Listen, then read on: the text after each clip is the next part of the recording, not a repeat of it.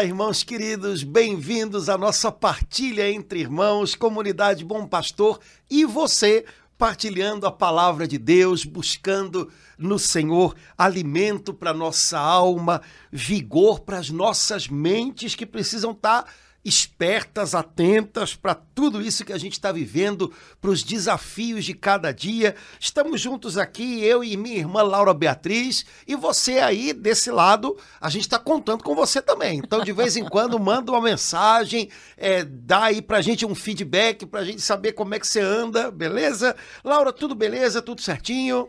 Tudo muito bom nesse julho do Rio de Janeiro. Que beleza, Padre Antônio. Ai, que beleza, esses dias lindos. Um dia gostoso como o de hoje. Esses dias de julho têm sido bonitos, né, Padre Antônio? É, eu confesso para o senhor com todo o amor que eu tenho a Petrópolis por não morar em Petrópolis, porque eu sei que lá está fazendo 6 graus e aqui está um gostosinho. É, aqui não tá nada, né? Aqui não faz frio nem. o pessoal reclama, mas é frio de carioca, né? O pessoal sai de, de, de cobertor nas costas com 19 graus. Eu né? saio. mas que é, o nosso inverno é bem gostoso, o céu tá com uma luminosidade bonita demais, né? é um negócio assim que só Deus faz mesmo, né? Não tem jeito, né? E teve aquela lua linda, né? Também, pois é, é. É uma época do ano gostosa, né? E não faz tanto, não faz calor, quase, né? Então a gente consegue aproveitar a, o Rio de Janeiro com o, o, sol bonito e, e, e, sem tanta quentura. Daqui a pouco liga o maçarico, aí volta. Mas, mas do jeito que tá, tá gostoso. Se puder durar um pouquinho mais, a gente agradece. Tá, né? tá bom. Então tá vamos bom. em frente. Laura, eu pensei da gente conversar um pouquinho hoje hum. é, sobre é algo que a gente, quem vai à missa todos os dias ou quem faz a sua oração pessoal com a liturgia da palavra de cada dia, vai, vai perceber que é o tema do evangelho de hoje. Mas eu pensei da gente conversar um pouquinho hoje sobre vocação, porque esse ano de 2023, é, a CNBB é, e aqui no Rio de Janeiro, de modo especial, do Orani, é, tem encorajado a gente a fazer desse ano um ano vocacional. Uhum. E para algumas pessoas isso pode parecer algo distante, Fica né? escrito no alto, né, do folheto a cada domingo. Ah, do folheto da missa aqui no Rio. É verdade, está escrito lá, ano vocacional. É isso aí. Mas para algumas pessoas pode parecer algo distante, porque a gente que já definiu a vocação da gente, que já passou dos 20, né?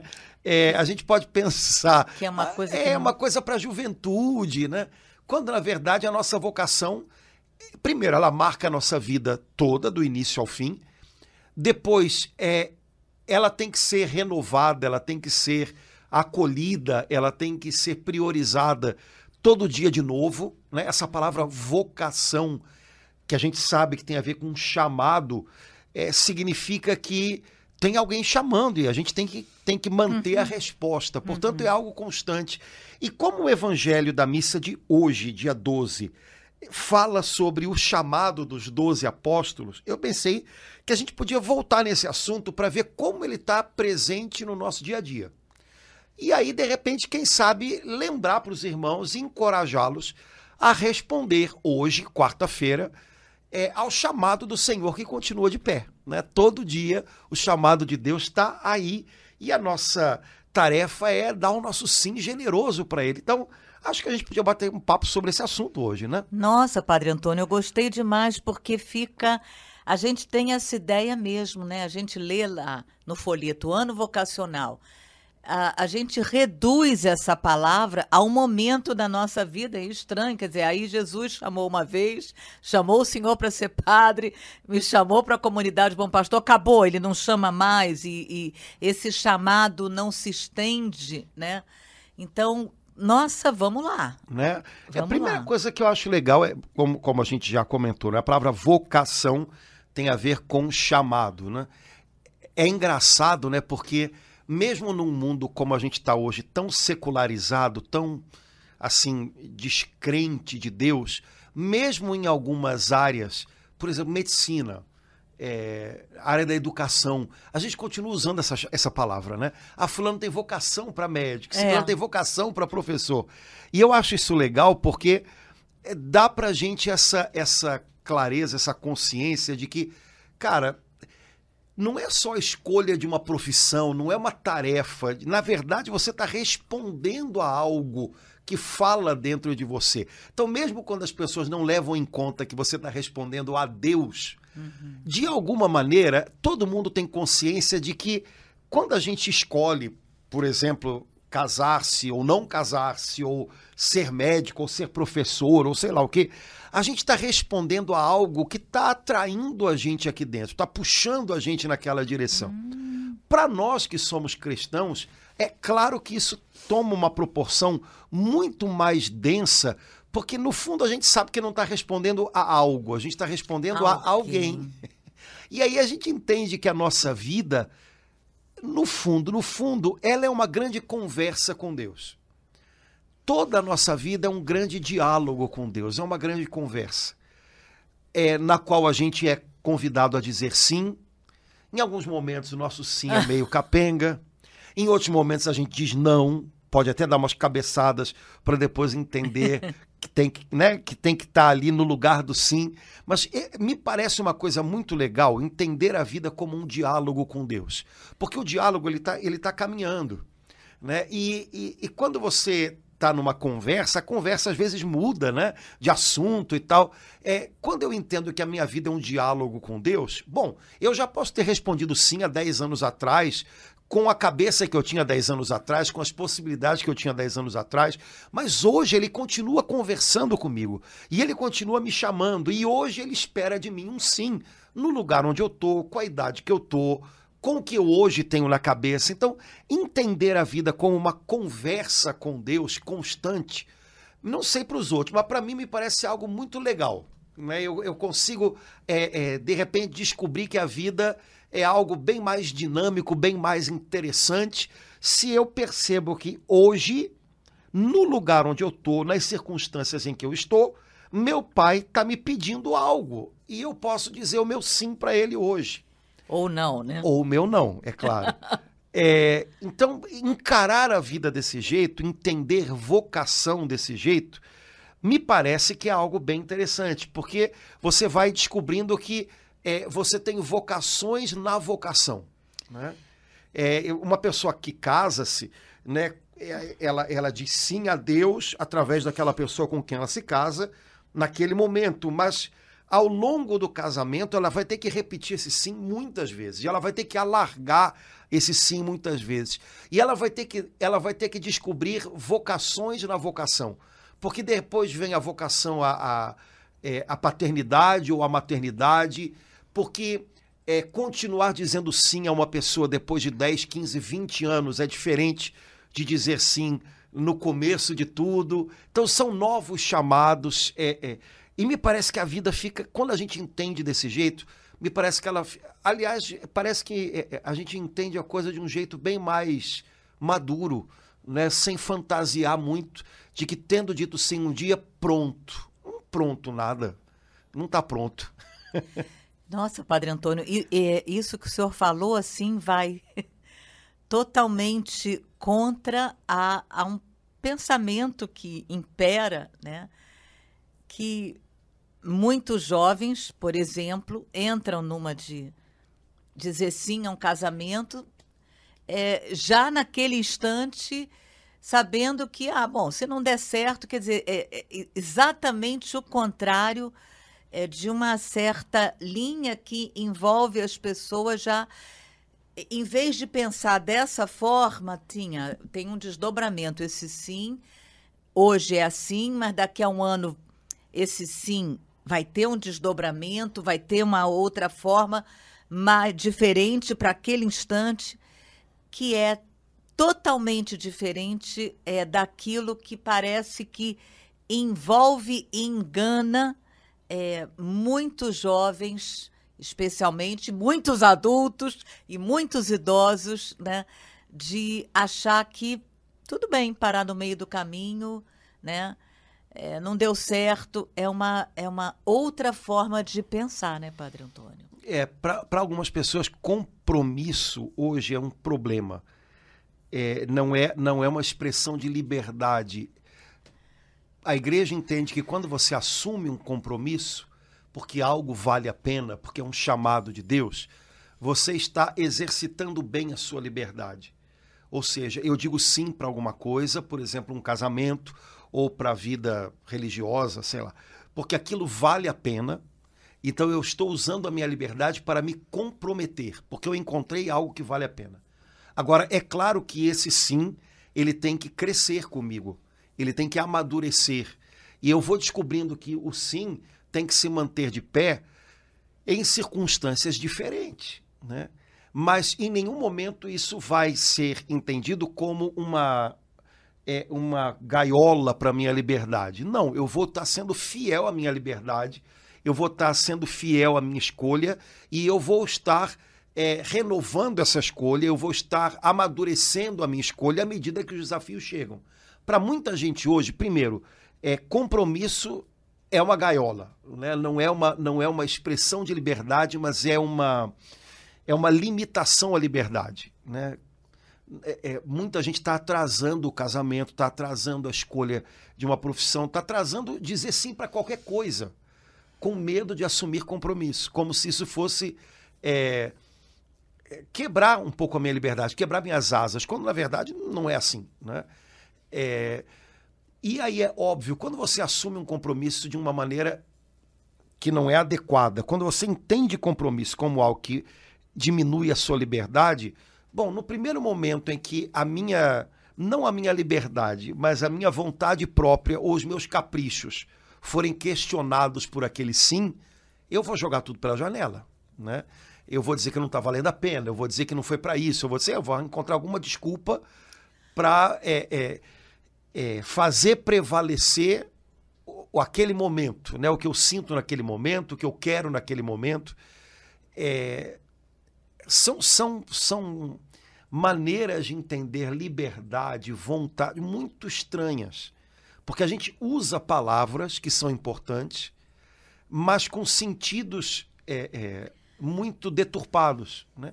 Então, liberdade não é a ausência de compromisso. Né? Liberdade não é ser arrastado pelos seus impulsos a cada momento.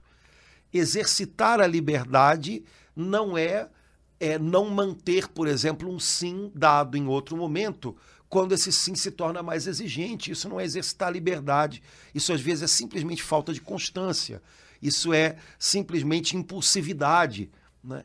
Então, é, hoje a gente vive num tempo em que algumas palavras que têm muito valor para todo mundo, como por exemplo a palavra liberdade, são muito mal entendidos. Esses conceitos são atropelados. E aí, em nome deles, a gente acaba vivendo uma vida sem consistência. É, Padre Antônio, essa palavra aí que se destacou nessa sua fala, compromisso, ela, ela faz a gente pensar em tanta coisa, né, Padre Antônio? Compromisso. É, Jesus está totalmente comprometido com a gente, né? Até o fim, até o extremo, como fala a palavra de Deus, né? Ele, ele, ele, ele não se compromete, ai, pela metade, nem um pouquinho, né? Ele, ele está totalmente comprometido com a gente, né? Aí, e agora aí a gente quer regatear o nosso compromisso com ele. Não, deixa. Hoje eu quero dar só uma parte do meu compromisso para o senhor. É, eu acho que muitas pessoas é, têm experiências negativas de viver algumas coisas que exigem compromisso de uma maneira meio estabanada. Aí elas começam a achar que compromisso é uma coisa ruim. Né? É, então, por exemplo, há pessoas que, é, sei lá, começam o seu casamento, né, que é um compromisso, que é uma vocação. Espero que ninguém case porque invocou de casar, mas porque está é, tá se sentindo chamado ao casamento. Né? Mas algumas pessoas começam esse compromisso de uma maneira meio ansiosa, de uma maneira meio. É, é, numa intensidade, às vezes, cheia de cobranças e tal. E aí, em algum momento, veem que isso não foi legal. E aí, ao invés de entender, bom, então como é que eu posso viver o meu compromisso de uma maneira mais equilibrada, de uma maneira mais é, é, é, consciente, de uma maneira mais conversada com Deus, elas simplesmente acham que o compromisso é que foi ruim. é aquela história de jogar o neném junto com a água suja pela janela. o pessoal às vezes faz isso, né? Ah. Então, compromisso não significa que eu no caminho não possa entender que eu posso levar de um jeito melhor algumas coisas. É, mas significa que, tendo sido chamado a algo, é, eu não vou abrir mão daquilo, ainda que eu precise fazer algumas mudanças. Então, por exemplo, num casamento, não significa que você não possa, de vez em quando, corrigir a rota, conversando com seu cônjuge, conversando com Deus, e de repente você perceber, cara, eu acho que eu estava pressionando demais essa pessoa ao meu lado. Cara, eu acho que eu estava intenso demais e como eu sou intenso em tudo, ah, eu, eu acho que as pessoas têm que ser do mesmo jeito que eu. Acho que eu posso dar uma melhorada nisso, né? É, tudo bem, isso é amadurecer o modo de viver o seu compromisso. Não significa que em algum momento, então, ah, eu, eu fui muito intenso e as pessoas não foram, ou eu me dei demais e a pessoa não se deu do, logo, do mesmo jeito que eu, logo esse compromisso não valeu a pena. Tem uma distância muito grande entre uma coisa e outra. Né? Entre fazer ajustes à medida que você caminha, e isso é sinal, às vezes, de amadurecimento, né? e simplesmente achar que o compromisso em si é um, erro, é um equívoco, é um erro. Se você reconhece que, foi, que houve um chamado de Deus ali, é que você não simplesmente enfiou na cabeça uma ideia, não. É, de fato, eu, é, é isso que me alegra. É através desse, desse estilo de vida que eu sinto que Deus me abençoa é, ao abençoar outras pessoas e tal. Tudo bem, segura a peteca, ainda que você tenha que equilibrar ou amadurecer o modo de viver isso. Eu acho que esse é que é o segredo do negócio. É, a, aí voltando para a primeira parte que o senhor falou, fica bem diferente para encarar um, um momento de impasse, como esse que de vez em quando a gente passa, né? Saber que hoje é Deus está me chamando, Laura, algo específico e eu preciso dialogar com ele, eu preciso conversar, eu preciso até ouvi-lo, preciso dizer, não, olha, no momento, senhor, eu não acho que eu não vou dizer sim aqui não, mas até dizer para ele, né, Padre Antônio. Então, vendo dessa forma, né, nesse instante da minha vida, da vida do Senhor, da vida de cada irmão, Deus está chamando cada um de nós.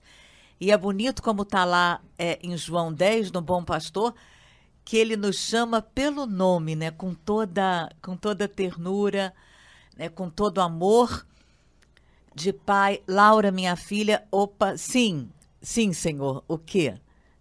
É, primeiro, é, me colocar nessa atitude de, de escuta, de, de diálogo, para ouvi-lo, para poder saber o que, que ele está me pedindo e poder responder. Dessa forma, fica a gente passa a ver a vida, é, o compromisso de uma outra forma. Exato. Estamos caminhando, né? não está tudo pronto. Né? Eu acho que isso é é uma Não coisa que deveria é, é, tranquilizar a gente. Né? Então, o fato de você ter casado semana passada não significa que o casamento está pronto.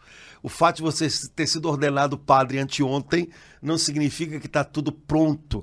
É, e por aí vai. Quer dizer, a gente, vai, a gente tem um, é, um chamado, a gente diz o nosso sim e o Senhor vai nos conformando aquele sim. Né? É, o Papa João Paulo II, dia desse estava conversando lá na igreja, que o Papa João Paulo II é, tinha uma frase que ele gostava muito de repetir, principalmente para os jovens, né? Jovem, torna-te aquilo que ah, és. Ótimo. E é um pouco isso. Quer dizer, eu, eu assumi um compromisso, é, Deus me chamou a algo. Ok, então eu sou algo aos olhos de Deus, agora eu tenho que me tornar aquilo que eu sou aos olhos de Deus. né? Então, é, é essa, essa visão que a gente tem de que as coisas têm que estar prontas desde o início, ela, ela às vezes é muito frustrante, porque não é assim que a vida funciona. Né? E, e não deixa a gente entender que, no final das contas, toda a nossa vida é uma grande conversa com Deus. E o sim tem que ser renovado, tem que ser alargado, tem que ser dado de novo. Né? É, quando a gente perde isso de vista, eu acho que a gente, a gente acaba, é, em algum momento, se frustrando muito. Tinha que estar tá pronto, e como não é do jeito que tinha que ser, a gente idealiza a coisa, né? Aí então eu não quero que seja de jeito nenhum. Não, acho que não é legal isso, né? Laura, eu queria aproveitar o trecho do, do Evangelho de hoje para a gente concretizar um pouquinho essas então. ideias, porque senão a gente fala assim muito por alto Sim. E eu acho que o Evangelho, ele, ele tem umas tiradas boas hoje que me chamam a atenção. O Evangelho da missa dessa, dessa quarta-feira é Mateus capítulo 10, versículos de 1 a 7, que é o Evangelho que fala do, da eleição dos doze. Né? Esse evangelho ele aparece de maneiras um pouquinho diferentes. Cada vez que ele aparece, ele aparece em algum evangelista, ele aparece com uma com um detalhe interessante, né, da, levantado por cada um, né? Uhum. Cada evangelista olha para Jesus com a, o seu óculos e aí cada um deles aponta uma riqueza diferente.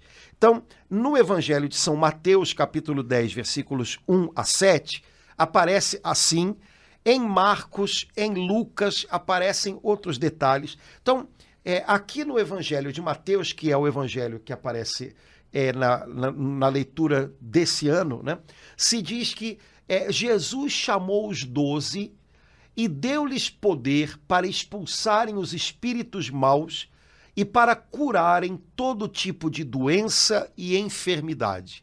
No Evangelho de Marcos, que é paralelo a esse, ou seja, é, é o mesmo assunto, é Marcos capítulo 3, versículo 13. Uhum. São Marcos coloca mais uns detalhes legais. Ele diz assim: Jesus subiu ao monte e chamou os que ele quis, e foram a ele.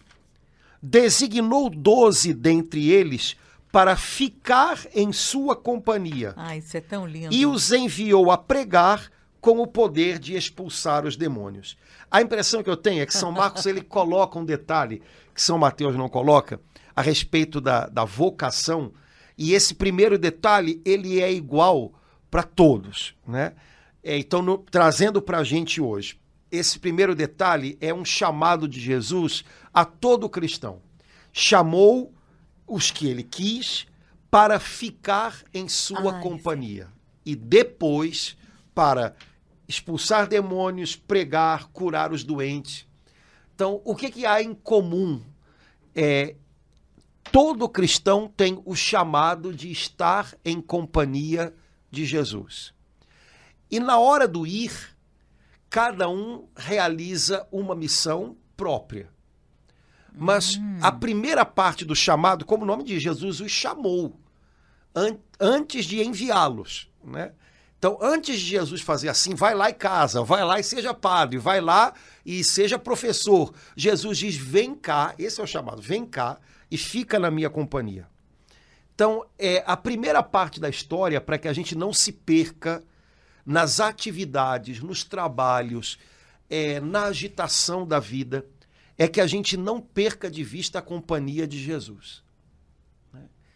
É, para que eu possa realizar o meu chamado, eu tenho que estar constantemente unido a Ele, né? ligado a Ele, atento a Ele, convivendo com Ele aprendendo com ele, vendo o jeito como ele faz as coisas. E aí eu posso ir fazer o que é a minha parte, mas eu não vou me perder na fazeção. Eu vou estar dando frutos, que é o que Jesus propõe para a gente, né? Que é, o bem que a gente faz seja fruto da nossa comunhão com Ele. Não é só um fazer coisas, mas é um frutificar, ou seja, um botar para fora o que a gente está vivendo com ele aqui dentro. Então, me parece que a primeira coisa importante, porque senão a gente não está falando de vocação, a gente está falando de fazer coisas. Né? E vocação é responder a um chamado. O chamado de Jesus é vem e depois vai. né? É fica na minha companhia, aprende comigo e faça igual. Né? Onde você estiver, faça igual. Se a gente perder de vista esse pedaço do negócio, a gente perde o, o, a alma da vocação da gente. Não, Padre Antônio, é uma outra maneira de entender essa palavra tão bonita que é a palavra vocação, chamado. Então, o primeiro chamado, desde aquele instante em que eu fui concebida no ventre da minha mãe, desde aquele instante em que eu fui batizada e que o padre falou: Laura, eu te batizo, é, o Senhor me chamava para ficar na companhia dele, para passar tempo com ele, para falar com ele, para ouvi-lo e para ficar na companhia dele a partir. É, primeiro, isso precisa é, ser compreendido e vivenciado. Esse é o ponto base. Sem isso, é, se eu imaginar que primeiro é, ele me chamou para. Eu posso depois é, parar no meio do caminho, ou então. Né? Exato. E aí é a parte que a gente falou o chamado vai parecer pesado demais. Uhum. Ou aquela parte do chamado que é frutificar, que é fazer coisas, vai parecer pesada demais. Uhum. Aí eu uhum. corrijo de dizer, ah, isso aqui não é para mim não, ah, eu não aguento mais isso, quando na verdade eu uhum. preciso fazer uma correção de rota. Né? Uhum. Então, mamãe, mamãe, Deus fez a você um grande chamado. Deus compartilhou com você a graça de gerar uma vida e educá-la. Só que, mamãe, é, para que esse chamado não se torne pesado, para que essa parte da missão hum. não se torne pesada demais, exigente demais, não esqueça de estar em companhia de Jesus. Hum. Não esqueça de aprender com ele, não esqueça de ouvi-lo, não esqueça de estar um pouco com ele, porque aí quando você tiver que estar com os seus filhos, na hora de fazer, tomar decisões, corrigir, é, ouvir meia dúzia de coisas, né? Por, você vai estar diferente. Não vai ser uma coisa que vai esmagá-la. A mesma coisa o papai, a mesma coisa no ambiente de trabalho, a mesma coisa na igreja. Né? Se eu perco a alma da minha vocação, que é estar com Jesus, responder a Jesus, é construir algo com Jesus, a parte da minha vocação, que é o fazer, dar frutos, é ir, ir, vai, vai, chega lá naquelas pessoas e tal, corre o risco de se tornar pesada demais, uma fazeção de coisas que em algum momento me esgota. Então, me parece que a primeira parte é o segredo. Né? Então, ok, você tem que estar em companhia dos seus filhos, você tem que estar em companhia da sua esposa, do seu marido. Você tem estado em companhia de Jesus? Primeira coisa importante, né? E aí depois o resto, né? Aí Jesus os chamou para estar em sua companhia e depois os enviou então ele chama e envia, né? Na vida da gente é assim, ele chama para estar tá perto e depois bota a gente lá onde a gente tem que dar fruto, né? Os enviou para expulsar espíritos maus e curar todo tipo de doença e enfermidade. Me parece que, dizendo de uma maneira simples, né? É, Jesus quer que aqueles que ele traz para ele e que convivem com ele e que vão se tornando parecidinhos com ele, onde esses vão, eles, eles mudem o ambiente, eles façam a diferença no ambiente. Você imagina o que era chegar num ambiente onde havia pessoas oprimidas por espíritos maus e de repente chega alguém e os espíritos maus vão embora. Uhum. Ou uma pessoa que chega num lugar onde está todo mundo doente e aquela pessoa chega e as pessoas ficam saudáveis. Olha que diferença. É. Então, me parece que esse é o chamado de Jesus para todos nós ali onde ele nos colocar. Né? Então, a tarefa de uma mãe cristã é ajudar os seus filhos a é, viverem libertos das influências do mal e crescerem pessoas saudáveis, sadias, física, psíquica, espiritualmente. A tarefa de um profissional cristão, lá na sua repartição, lá na sua empresa, é fazer com que o ambiente onde ele está não seja dominado pelos espíritos maus que disseminam discórdia, confusão, mentira, engano, é, mas que o seu ambiente seja dominado por paz, por equilíbrio, por misericórdia, né? E que as pessoas que convivem com ele, pelo menos na medida em que convivem com ele, consigam estar saudáveis e não adoecidas. É, ou seja, o chamado de Jesus para a gente é onde a gente estiver, que a gente seja bênção na vida das pessoas que a gente gere vida nelas e não mine a vida dentro delas. Né? É, e eu acho que isso fica representado nessas duas coisas, né? que é expulsar espíritos maus e curar, e curar todo tipo de enfermidade. Todos nós conhecemos pessoas que adoecem os outros, né? Esse não é o chamado da gente, né? Nosso chamado não é adoecer pessoas. Nosso chamado é, é, é vitalizá-las, né? Todos nós conhecemos pessoas que, quando a gente conversa com elas, parece que a gente está sendo oprimido por alguma coisa, né? Porque a conversa é sempre negativa, puxa para baixo, enfim, né? É uma conversa de maledicência. O nosso chamado é o contrário disso, né? Então, nossa vocação é um pouquinho é, é, a mesma, nesse sentido, claro, a mesma desses doze que foram chamados por Jesus. Né? E aí a gente, de vez em quando, podia se fazer essa pergunta. Né? Em tal lugar, hoje, eu, eu, eu curei as pessoas que vieram ter comigo, ou eu machuquei, ou eu adoeci? Né? Tudo isso para refazer a rota se for preciso. Não é para ficar é, amargo consigo próprio, não é para ficar desanimado. Né? Deus, para nos corrigir, ele não precisa nos desanimar. Pelo contrário. Né? Então, é, será que eu adoeci as pessoas perto de mim hoje?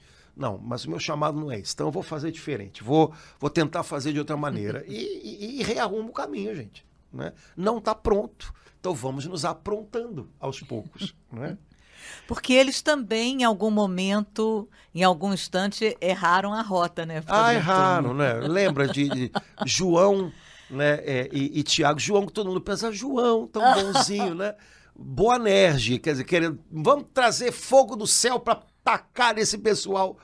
É, todos eles pisaram na bola em, alguma maneira, em algum momento, né? Então, é, eles não estavam prontos. Eles não estavam quando Jesus pegou esses caras lá, vem cá, rapaz, vem cá, vem cá, vem cá. Nenhum deles estava pronto. Né? E isso é, é para desconstruir alguma coisa na cabeça da gente. Né? Jesus escolheu 12 homens que não estavam prontos. E por que, que a gente acha que né, com a gente seria diferente? né? Então, obrigado, Senhor, porque o Senhor me escolheu e eu não estava pronto, mas o Senhor está trabalhando em mim e eu quero esse trabalho, eu preciso desse trabalho em mim. E se for preciso que o Senhor me corrija, eu agradeço ao Senhor pela correção e abro o meu coração a ser corrigido. Né? E se a correção eventualmente me humilhar, porque quando a gente percebe as bobagens da gente, a gente se humilha com aquilo. Isso é bom. A Escritura está cheia de palavras que dizem isso. Foi bom para mim ser humilhado, porque eu descobri que eu, eu, eu sou gente, que eu não posso tratar os outros de maneira diferente disso, porque as pessoas também não estão prontas, também estão sendo consertadas, ajeitadas por Deus, e vida que segue, bola para frente. Né? Então, e tá tudo bem, como, como o pessoal fala hoje em dia, e tá tudo bem, né? Então vamos em frente, né? É, mas essa é a primeira parte, né, do chamado, Laura. Uma coisa que você já falou aí que é importantíssima, aparece agora, né, no versículo 2, estes são os nomes dos doze apóstolos. Primeiro, Simão, chamado Pedro, e André, seu irmão. E aí vai aparecer o elenco dos doze, Judas Iscariotes, inclusive. E é interessante que eles são nomeados. Jesus não chamou um, uma sociedade anônima. Jesus chamou pessoas com nome, porque isso significa é, é, apostar na responsabilidade de cada um é, quando nós somos batizados, você lembrou, né? O padre, a gente é neném, a gente não pode naquele momento falar, eu estou aqui, né? Alguém diz isso pela gente, mas o padre chama a gente pelo nome, né? Laura Beatriz, Antônio José, né? Chama pelo nome. É, quando a gente é ordenado padre, é, antes da ordenação há uma chamada e a gente tem que responder presente. No dia do casamento, é, as palavras de, de, de consentimento são eu, fulano de tal, te recebo, ciclana e vice-versa. É como se em todos esses ritos sacramentais da igreja, a igreja quisesse deixar claro para gente que Jesus não chama pessoas sem rosto e sem nome. Jesus não confia o trabalho do reino a uma a um anonimato, ele confia em pessoas é, concretas que têm que uma tem responsabilidade. E, e, na hora que for preciso chamar a responsabilidade, a gente tem que chamar pelo nome. Né? Então, é, é, cada apóstolo teve um nome, os sucessores dos apóstolos todos têm nome. Né? Engraçado porque os sucessores dos apóstolos, que são os bispos, eles não são sucessores especificamente desse ou daquele apóstolo, a não ser o bispo de Roma, que é sucessor de Pedro. Mas eles são sucessores dos apóstolos. Mas cada um deles tem o seu nome e tem a sua responsabilidade. Não podem é, imaginar que são um colégio sem nome, uhum. né? ou um parlamento sem nome. Isso não existe na igreja. Né? Ah, votamos e uma maioria decidiu o quê? Isso não existe. Né? É, são pessoas que têm nome, cuja responsabilidade é dois pontos. É, então, isso, isso para a igreja é fundamental. E isso é interessantíssimo porque significa que a igreja nos vê a todos como filhos de Deus, mas como filhos de Deus que estão amadurecendo e que têm responsabilidades a assumir. E isso é fundamental para a vida da gente. Né? Nós somos filhos de Deus, mas não somos infantis. Né? Nós somos pessoas responsáveis. Nós não podemos nos responsabilizar pelo que é dos outros, mas nós não podemos nos furtar aquilo que é nossa responsabilidade. Não é? é? Então, isso é fundamental. Hoje em dia, é um dos exercícios que a gente tem que fazer com as pessoas quando elas estão assim muito ansiosas por terem acesso a muitas notícias, né? A gente hoje tem acesso a notícia demais. E aí o risco que a gente corre é achar que a gente meio que está implicado em tudo que está acontecendo no mundo inteiro, porque todo dia entra de tudo pela internet na casa da gente, no coração da gente. Então, é, às vezes a gente tem que dizer para as pessoas: olha, a guerra da Ucrânia você pode lamentar, você pode orar por ela, mas você não pode vociferar como se dependesse de você alguma mudança lá. Isso é uma infantilidade, né? Isso vai muito além do que você pode.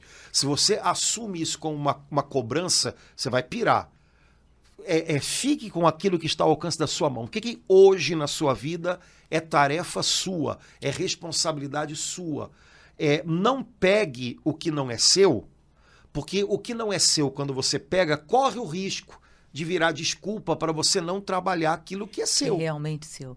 Então, aí é como se o senhor trouxesse agora, a primeira palavra a gente viu compromisso, agora uma outra palavra se destacou, né? A palavra responsabilidade, acho que ela tem a ver com resposta também. Exatamente. Responsabilidade e a capacidade de responder. Hum. Né? Então, uma pessoa madura, ela tem capacidade de responder por si própria. E isso é algo que é, na vida cristã, é, é, é né? É, na vida humana, né, cara, é, é, uma coisa importante. Então, a, a, responsabilidade pessoal de cada uma é a resposta que a Deus gente... espera da gente. Ele não espera que eu dê soluções que cabem ao Papa. Né? E se eu ficar querendo dar uma de Papa ou brigando com o Papa, eu vou estar tá deixando de fazer o que ele Aquilo pede de ele mim. pede a mim e posso usar é, o outro como desculpa para ou para minha inação ou até para dizer, ah, já que está todo mundo, eu também. Ô, oh, o quê? Como é que é? Não entendi. Né? Então, é, o que Deus pede de mim, isso é o que me importa. Né? Eu, é, eu não posso me responsabilizar por aquilo que não está né, na minha mão. Né? Agora, aquilo que é possível a mim, bom, é óbvio que a responsabilidade dos outros interfere na vida da gente, uhum. mas não ao ponto de roubar a minha responsabilidade. Então, é aquilo que está na minha mão, é isso que eu vou fazer e vou fazer da melhor maneira que eu puder. Né? Me parece que é uma maneira, vamos dizer assim, mais equilibrada da gente ver as coisas. Porque senão, hoje, muito por conta da internet, a gente é, é, acha que a gente tem que dar, sabe, é, é, a gente tem que confrontar tudo e todos. Sabe aquela história que tinha antigamente de que é, é, todo mundo tem um pouco de técnico de futebol, sabe? Quando sai a uhum. escalação da seleção, todo mundo tem alguma coisa para consertar, uhum. né? É, tá, o que era, o que é uma coisa engraçada quando a gente fala dessa maneira é, e que talvez há, há, anos atrás tinha a ver só com a questão do futebol, porque era uma coisa que meio que ficava na vista de todos. Hoje em dia, por causa da internet, por causa do ritmo da vida da gente, isso se refere a tudo, né? E, e de uma maneira meio trágica, né? Porque a gente é, é a gente acaba achando que, bom, de- a gente é meio que técnico de futebol, a gente é papa, a gente é presidente da república, a gente é economista, a gente é historiador, a gente. É, tá, e. Ah, porque se eu tivesse lá. Será que se eu tivesse lá? Isso, eu não estou. Eu estou aqui. E aqui? Nossa, Padre Antônio, que loucura isso que o senhor acabou de falar. Quer dizer, meu Deus, que engano, que ilusão. É, se eu for me guiar pelas, por aquilo que as redes sociais me falam, eu acabo respondendo a tudo que eu não preciso responder e deixo de responder aquilo que eu realmente que cabia a mim, Sim. porque aí eu tenho que responder o que, que eu penso disso, o que, que eu penso daquilo, dar uma opinião em relação a isso, e aí eu deixo de fazer, porque não tem espaço, não sobra nem. É, não, e, é, e é, acaba sendo essa infantilidade que a gente vê nas redes sociais, né? Todo mundo achando que de verdade tem que falar algo sobre tudo. Eu não quer dizer que eu não tenha, eu não possa ter Sim, uma opinião. sim, eu sim, posso ter uma opinião claro. sobre tudo. Daí a externá-la, daí a brigar com outro, daí a criar partidos. Daí tem uma distância muito grande. Eu posso ter uma opinião sobre um milhão de coisas e na maioria das vezes não é nem razoável é, é, é, explicitar aquilo, publicar aquilo, nem numa conversa, muito menos numa rede social, né? Porque simplesmente ou porque aquilo, a minha opinião não interessa, né? Ou porque ela pode ser uma imprudência, eu posso estar julgando a partir de coisas que eu não faço nem ideia. Então, é, é, tá aí, é, querido, como é que tá a sua vida hoje? Né? É, sabe, voltar um pouquinho para isso, cara, porque senão vira uma vira uma uma uma irresponsabilidade, né? Então, é o fato de aparecer uma lista de nomes, né, nesse chamado dos apóstolos, significa, olha, cada um deles tinha a sua responsabilidade nessa história. Cada um deles foi chamado por Jesus pelo nome e devia dar um sim que era só seu. né?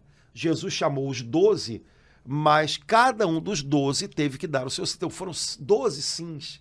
Né? Aham. É, e ainda hoje é assim, é desse modo. Né? Então eu tenho uma responsabilidade, é preciso que eu responda a respeito de algumas coisas. Quais são elas? Para eu não me perder numa selva, num emaranhado de coisas para as quais eu não preciso dar resposta. É, não tenho condições de dar resposta e podem virar para mim uma cobrança, é, uma culpa, é, uma irresponsabilidade, dependendo do modo como eu trato essas coisas, né? porque elas não cabem a mim. Agora, aquilo que cabe a mim é preciso que eu faça da melhor maneira possível. É, repito, sem significar isso que eu não deva ou não possa ter opiniões sobre os mais variados assuntos e, eventualmente, até que eu possa é, colocá-los, mas de maneira ponderada e responsável. Não, por exemplo, repetindo notícias falsas, é, não atacando pessoas quando, eventualmente, o que tem que ser colocado em questão são ideias e por aí vai. Né? Então, tudo isso me parece que é, é muito hoje, né? Muito hoje, né? Enfim. Laura, lá no finalzinho da lista tem uma coisa interessante, né? É, no versículo 5, Jesus diz, é, a escritura diz assim: Jesus enviou estes doze com as seguintes recomendações: Não deveis ir aonde moram os pagãos, nem entrar nas cidades dos samaritanos e diante as ovelhas perdidas da casa de Israel. Eu gosto muito dessa passagem porque, bom, é verdade que a partir do dia de Pentecostes essa, essa ordem caiu, Aham. né? Então eles tinham que ir a todo o mundo. Mas aqui Jesus disse: não deve.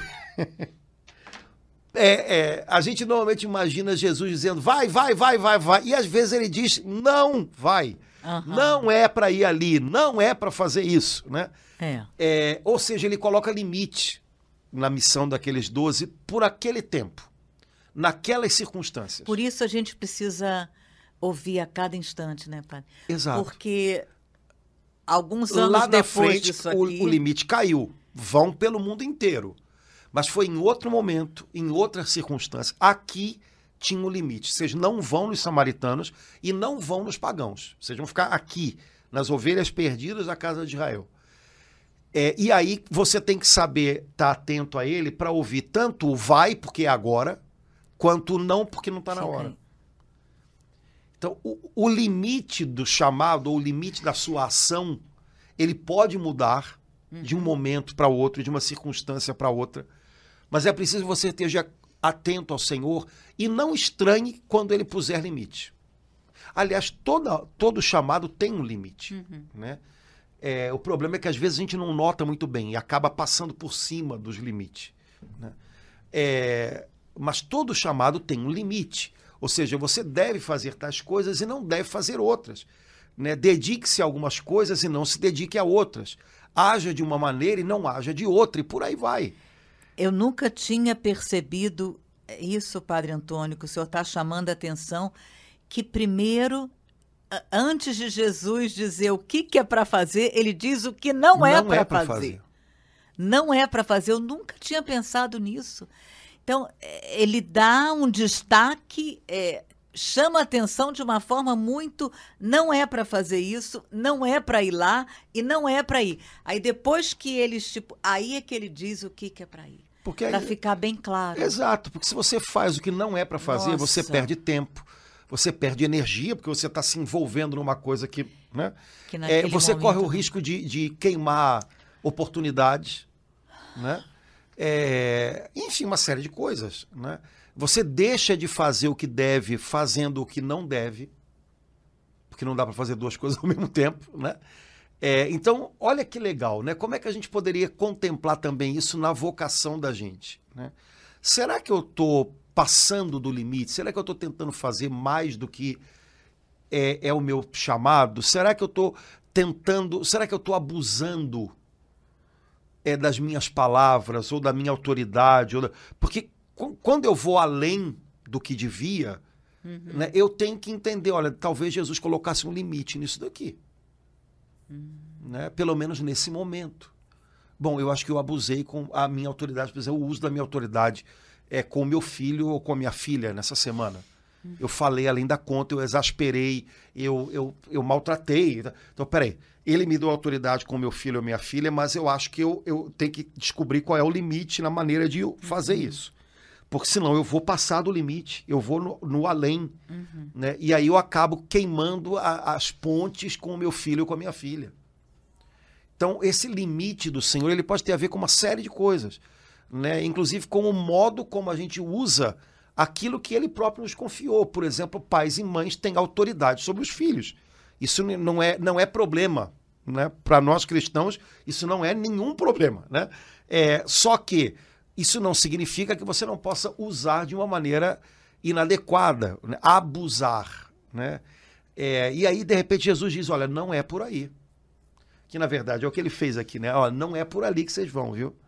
É. Então, será que hoje ele pode estar tá dizendo para mim, não é por aqui? Ou você está querendo fazer dez coisas ao mesmo tempo? É, você, mas tem coisas que você está querendo fazer que nem, nem tem a ver com, com o que eu te peço. E aí você acaba não fazendo o que, o é para fazer. realmente pede para fazer. Né? Os apóstolos perceberam isso logo lá em Atos dos Apóstolos, né? com a história das viúvas que não estavam é sendo mesmo. bem cuidadas. Olha, a gente está servindo mesa, orando, pregando a palavra. Vamos parar. Alguém tem que fazer esse cuidado pessoal aí com as viúvas para que a gente possa se preparar para pregar a pregação da palavra. Então vamos, vamos dividir as dividir aí as tarefas. Pronto, né? E foi a, foi a solução suficiente ali. Né? Dividir tarefas. Quer dizer, eles não podiam fazer tudo. Então, quando Jesus diz não deveis ir, me parece que ele está é, lembrando para a gente que as coisas têm limite. Né? Senão a gente se perde. Será que eu tenho limite? é... E por fim, né, Jesus diz assim: em vosso caminho anunciai o reino dos céus está próximo. É, queria chamar a atenção também para essa palavra caminho, né? Em vosso caminho. Significa que eles tinham algo a fazer caminhando. Não era, ele não diz quando vocês chegarem. chegarem onde? Né? Em vosso caminho. Na minha tradução tá por onde andardes. Né? Por onde andardes. Então, por onde você for, é, anuncie. O reinado de oh, Deus está aqui pertinho. Deus né? está querendo reinar aqui. Mas enquanto você caminha, eu gosto da palavra caminho verdade. porque ela dá pra gente um sentido de enquanto as coisas estão acontecendo, enquanto você está indo, a gente tem muita preocupação do lugar onde quer chegar. E as pessoas estão preocupadas com o lugar onde elas querem chegar, que às vezes elas idealizam, que elas nem percebem que no caminho tem muita coisa para ser feita. Que lindo isso, né? Por onde andardes enquanto você estiver caminhando. né? O Papa Francisco, no- acho que foi no primeiro ano do pontificado dele, quando ele foi celebrar a, a vigília, as vésperas da festa da conversão do apóstolo São Paulo, que em Roma, né, no hemisfério norte todo, é o encerramento da semana de oração pela unidade dos cristãos. Ele, ele, ele disse assim: havia representantes de várias igrejas cristãs, de várias comunidades cristãs, e ele falou: irmãos, pode ser que alguém pergunte para a gente, escuta, onde é que vocês estão querendo chegar com isso? Olha, onde a gente quer chegar? A gente quer chegar onde o Senhor quer nos levar. Mas enquanto a gente não chega, no caminho, a gente está vendo muita coisa bonita Ah, acontecer. Oh, glória. É, isso pode servir para a causa do ecumenismo, da unidade dos cristãos, isso pode servir para a família da gente. Há pessoas tão preocupadas, não, porque a minha família, um dia Deus vai transformar a minha família a minha família vai virar uma família convertida. Tudo bem, amém, glória a Deus. Só não esqueça de olhar o caminho, porque se você perder de vista o caminho que você está fazendo, você não vai ver que hoje, apesar da família não estar pronta, tem coisa legal acontecendo já. É, e se você perder isso de vista, você vai perder o mais legal da história. Né? Às vezes, numa viagem, né? É, sei lá, você pega o carro, pega um ônibus, vai daqui para São Paulo. É, se você não olha o caminho, se você não vê a, a paisagem enquanto você vai, você perde talvez o mais bonito da história. Então, é, no caminho, anunciai. Enquanto você está caminhando, tem algo acontecendo. Não perca isso de vista.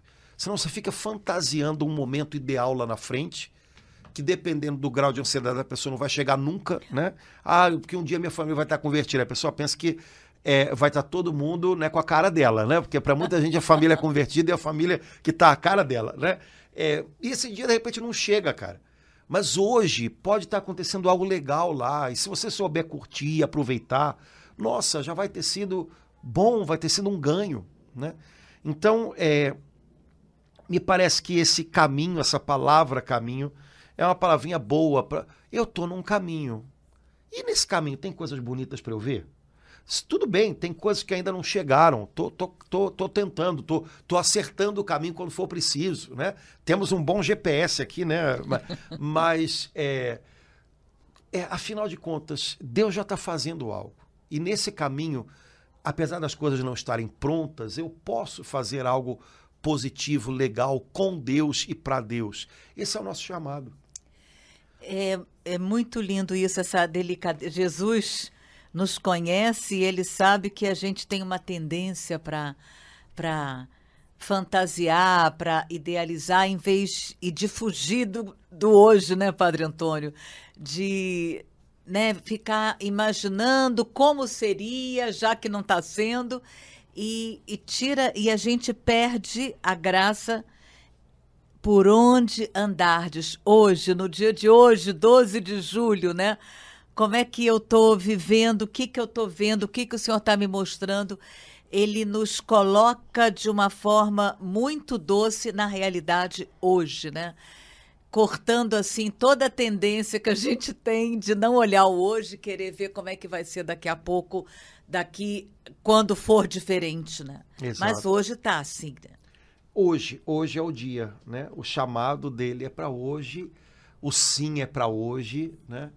E amanhã é amanhã, né? Mas hoje tem que estar de pé esse sim, né? E quando a gente responde positivamente a Deus cada dia, é, o dia de amanhã se torna menos assustador, menos pesado. Né? Então, hoje é o dia de nós renovarmos o nosso chamado, ou melhor, a nossa resposta, né? E de darmos o nosso sim para Deus. Né? Acho que algumas palavras ficaram importantes aí Foi. nessa história. Né? É, caminho, essa última, né? É, responsabilidade, é, Como a nossa resposta pessoal, né? compromisso. Compromisso. Né? Então, é, são palavras que têm uma consistência grande, mas que não são duras, que não são pesadas. Porque são palavras que falam é, da nossa liberdade, da chance da liberdade que a gente tem de corresponder a Deus. É, e isso é o acerto da nossa vida, né? Quando a gente diz sim para Ele hoje, né? Aí a gente está no lugar certo. Né? Então que a gente possa fazer isso, né? Hoje, nessa quarta-feira, ou no dia que os irmãos estiverem vendo Uhum, com a gente, uhum. renovar o nosso sim né, ao Senhor. Beleza? Amém. Vamos parar por aqui, Laura, que já foi uma hora de conversa aí. Senão, Sério, pessoal, padre? Sério, o pessoal vai embora e deixa a gente falando sozinho aqui. Irmãos, Deus abençoe, obrigado pela companhia. Até a próxima, se Deus quiser. Até logo. Tchau, irmãos.